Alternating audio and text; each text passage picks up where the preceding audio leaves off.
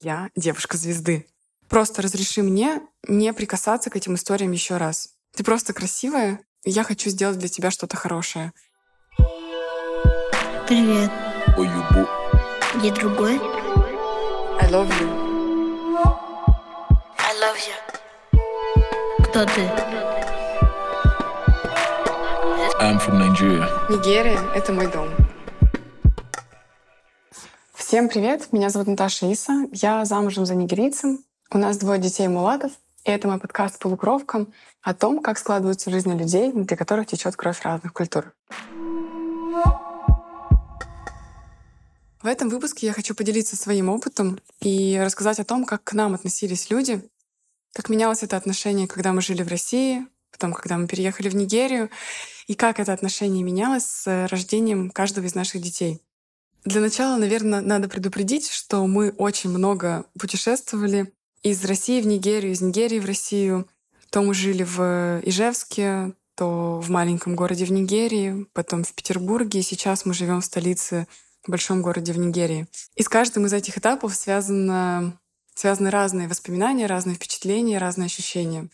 Познакомились мы с Джейкобом в Ижевске. И именно в Ижевске я ощутила особенное внимание к себе, как к девушке темнокожего парня. Когда мы гуляли по улицам, держались за ручку, конечно, люди вокруг смотрели на нас пристально, а, разглядывали, оборачивались, что-то перешептывались. Я никогда в жизни не слышала никакого упрека в свой адрес, никогда не сталкивалась ни с какими обзывательствами. Мне, наверное, повезло, что я очень наивная, потому что я честно не понимала, не догоняла, не, не соединяла то, что я иду по улице с темнокожим парнем, и поэтому на меня смотрят люди.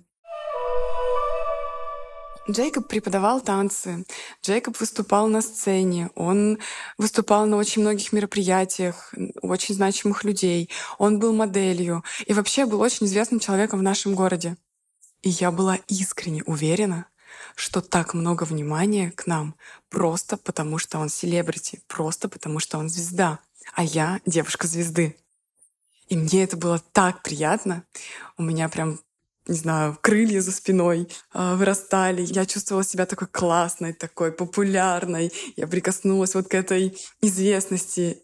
Искренне и честно, я не думала, что люди смотрят на нас и перешептываются, потому что я иду рядом с африканцем. Поэтому мне совершенно не было сложно. Мне было просто приятно. Мне было очень приятно находиться рядом с Джейкобом, и я этим даже гордилась. А потом мой мир немножко перевернулся. Была одна история. Мы с Джейкобом поднимались по эскалатору в торговом центре, и навстречу спускался парень. В его глазах была прям ярость, прямо злость, когда он посмотрел на Джейкоба. Он не спускал с него глаз, он прям по злому на него смотрел. И я не видела, куда он ушел дальше, но я помню, что когда мы вышли из этого торгового центра, я чувствую, что сзади кто-то бежит очень быстро, очень агрессивно. Джейкоб резко поворачивается, замахивает руку. Это был тот же самый парень, который смотрел злыми глазами на него на эскалаторе. Он поднимает руку, замахивается. Парень был сильно ниже его. Он, видимо, испугался, развернулся и ушел. Но он точно хотел там напрыгнуть на Джейкоба сзади, ударить его. Я не знаю, что он хотел сделать. Я смотрю на Джейкоба, меня трясет, мне страшно. Я говорю, что такое, почему так? Он говорит, дорогая, это реальность, с которой я живу здесь. Это нормально, я к этому привык, я знаю, что это может происходить, я постоянно на чеку. Я говорю, а почему? Он говорит, потому что я африканец. Для меня это был шок, правда. Я Сейчас, конечно, я об этом говорю, и кажется, что это все настолько понятно, но тогда для меня это был реально шок. Я замолчала, я не могла ни о чем говорить, я... у меня просто все перевернулось. И через время я его спросила, я говорю, что, ты с этим часто сталкиваешься, правда? Он сказал, да. Было много историй, было много историй неприятных, но я честно не хочу тебе их рассказывать. Э, я не хочу тебя пугать. Просто разреши мне не прикасаться к этим историям еще раз. Знай, что есть такой факт, но я не хочу тебе рассказывать все, что со мной происходило здесь. И я такая, окей, окей. А тогда, конечно, я совершенно по-другому посмотрела на эту ситуацию. Я понимала, что уже не в 100% случаев на нас смотрят и обращают на нас особенное внимание просто потому, что я рядом с селебрити. Я поняла, что есть в этих взглядах и негатив, но внутри меня это ничего не изменило. То есть мое отношение к Джейкобу это никак не поменяло. А, мое отношение к людям, к окружающим это тоже никак не поменяло. Я просто поняла, что есть такой факт. Честно скажу, особо каких-то вот таких вот агрессивных ситуаций больше не было. После того, как мы поженились, я забеременела, у нас родился Джагу. Джейкоб уехал в Нигерию. Мы с Джагу остались в России. Джагу особенно не отличается от обычных европейских детей. У него даже прямые волосы. И когда он был маленький, мы гуляли с ним по улицам. Кстати, с Джагу в основном мы гуляли зимой. Поэтому никто особо и не видел, что он какой-то другой. Никто ничего не замечал. Во-первых, на нем было много одежды. Он был в коляске, закрытый. И абсолютно никаких не было вопросов у окружающих. Но ближе к лету, когда уже он пересел в прогулочную коляску, когда он снял шапку, когда там он гулял в футболочках, стало заметно, что он темнее, чем окружающие. Но тем не менее, какого-то особенного отношения я тоже не замечала. Но была одна очень интересная история, которая тоже первый раз дала мне вот такой вот звоночек, что, что все таки Джагу отличается от других детей. В общем, я была в том же самом, кстати, торговом центре, что и тогда с Джейкобом. А, гуляю, с коляской, захожу в какие-то отделы и чувствую, что за мной вязалась женщина, взрослая. Ну, думаю, ладно. И все ходит за мной, ходит, держит дистанцию, но ничего не говорит. И вот я выхожу из торгового центра, и она осмеливается ко мне подойти. Она подходит ко мне, берет за руку и говорит, «Ой, у моей дочки муж тоже татарин. Такие детки красивые получаются, да? Я в тот момент даже не знала, что ответить. Мне было и смешно, и странно, и... Ну, больше, наверное, смешно. Я повернулась к ней, улыбнулась. Я не помню, что я ответила. По-моему, я сказала просто «да». В общем, я пошла домой и всю дорогу улыбалась. Но в тот момент я поняла, что есть такой момент, что моего ребенка что-то отличает от других, и люди это замечают. Когда Джагу было 9 месяцев, мы приехали в Нигерию, и там уже я ощутила на себе повышенное внимание, как белая девушка. Тем более мы приехали в маленький город, где не так часто, практически невозможно встретить белого человека, и у всех там было просто... И все на меня очень пристально смотрели, куда бы я ни пошла, просто буквально каждый оборачивался, смотрел, кричал мне след «Ойбо», это значит иностранка или майколо, для них это приятно. Те, кто посветлее из нигерийцев, они кричали мне майколо, типа «ты моего цвета», и делали это с гордостью. Меня это внимание абсолютно не напрягало. Мне, видимо, нравится вот это ощущение селебрити, и для меня внимание вот это в Нигерии ко мне как белой девушке тоже из разряда отношения как к селебрити. Это правда меня не напрягало. В 99,9% случаев иногда только хотелось как-то уединиться, но я просто приняла это как факт и запомнила, что мне это больше нравится, чем не нравится, поэтому относилась к этому спокойно. Агрессии в свой адрес я не встречала никогда. Была, наоборот, другая история, когда я хотела купить манго, и мы остановили машину, и для того, чтобы купить манго, нужно было перейти дорогу. Я достаю деньги, выхожу, жду, когда проедут машины, чтобы перейти дорогу. И вижу на другом конце, там как раз, где продают манго, бежит женщина. У нее к спине привязан ребенок. Э, видно, что она не какая-то богатая, там, супер обеспеченная, да. И она кричит, девушка, пожалуйста, не, не, типа не доставайте деньги, я хочу сама вам купить манго. Я подхожу такая, почему? Ну, мне несложно, причем это совершенно недорого. Она такая, просто ты очень красивая. Я увидела тебя издалека, ты такая красивая. И я просто от души хочу подарить тебе эти манго. И я такая, вау. Я сохранила для себя эту историю в душе как вот этот вот пример того, как в Нигерии относятся к белому человеку. Ты просто красивая, и я хочу сделать для тебя что-то хорошее. Наверное, эту историю я проношу до сих пор и держу ее в голове до сих пор, как вот этот самый яркий пример отношения нигерийцев к белому человеку. Окей, может быть, не каждому белому человеку, но ко мне. Я часто встречаю такое, что кто-то что-то хорошее хочет сделать для меня просто потому, что я белая. А может, просто потому, что я хорошая. А, конечно, здесь всем хочется потрогать мою кожу, потрогать мои волосы, а, долго на меня смотреть. Им не верится, что это мои родные волосы. Они не верят, что волосы могут быть прямые. Если бы у меня были голубые глаза, они бы вообще, наверное, с ума подходили, потому что как Джейкоб говорит, голубые глаза — это какие-то волшебные глаза. Типа, это очень странно, это очень необычно. Они как будто бы бездонные. В общем, отношение ко мне здесь, в Нигерии, я воспринимаю как позитивные. И мне это внимание очень приятно. Что касается Джагу, то есть Джагу переехал из России в Нигерию и тоже столкнулся с... Точнее, не Джагу даже столкнулся, а я как мама увидела другое отношение к нему здесь, в Нигерии. И отношение это было как к королю, как к принцу, как к какому-то великому человеку. Его здесь тоже все называют Ойбо, потому что для них он больше иностранец, чем африканец. Для них он больше белый человек, чем темнокожий. А, все тоже хотят потрогать его волосы. И, как я уже говорила, мы жили в небольшом городе. Здесь в школы идут с двух лет.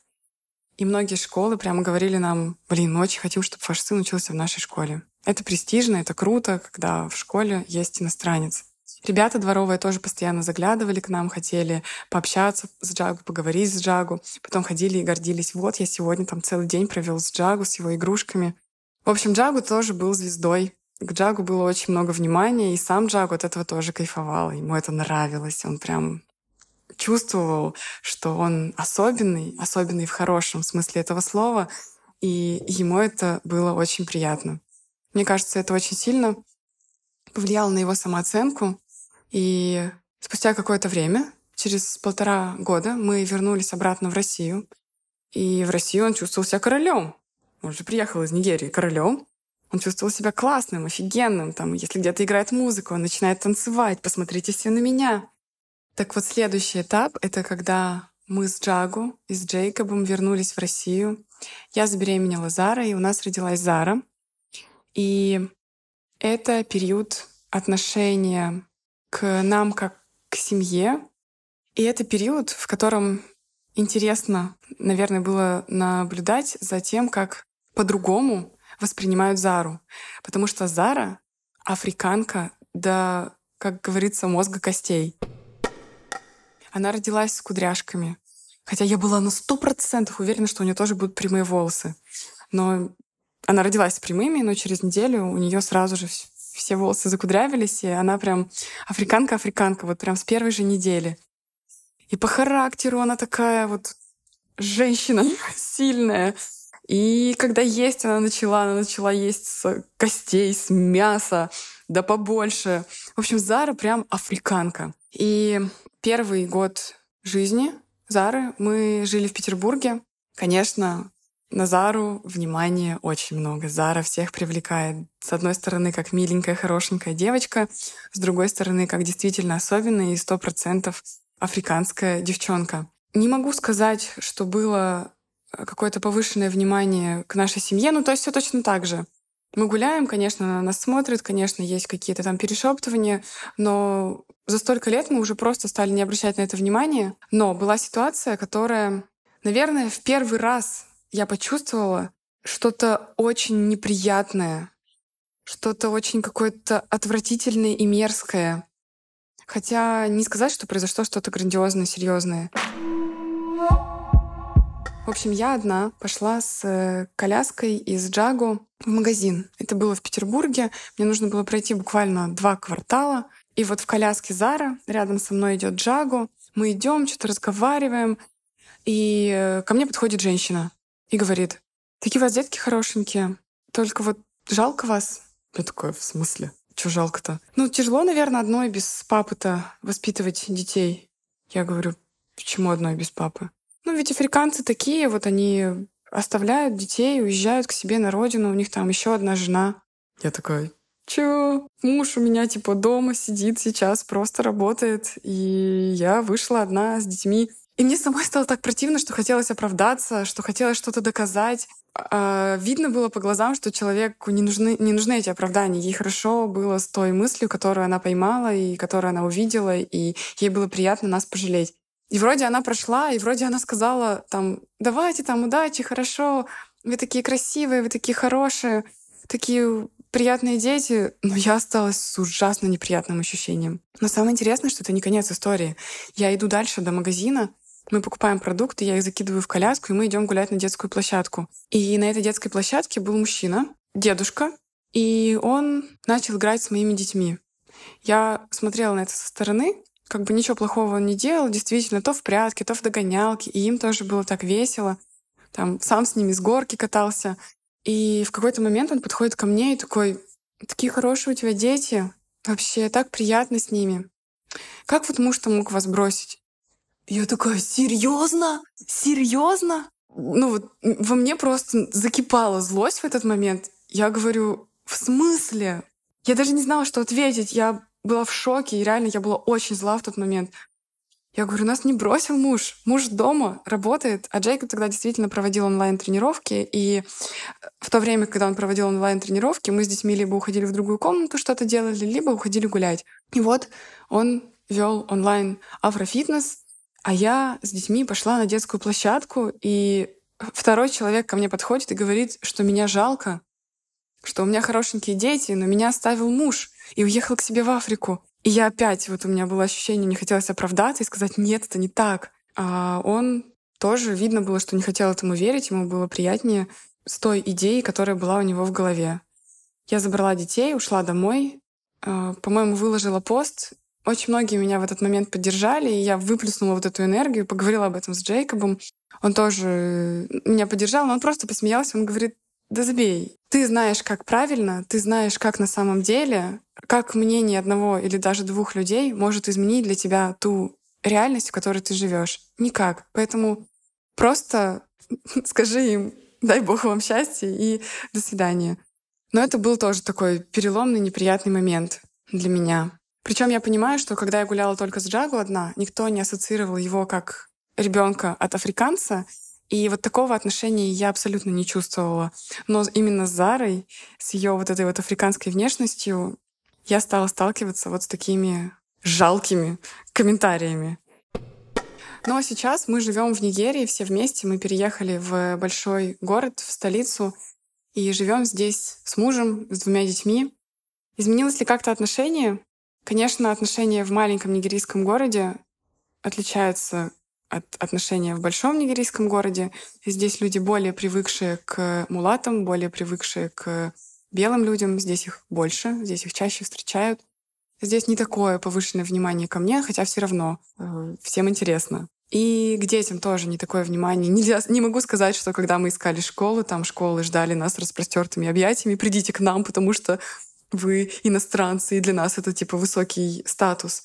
Нет, здесь такого не было. Мы выбирали школу по своим внутренним ощущениям, и какого-то особенного отношения в школе тоже к нашим детям нету.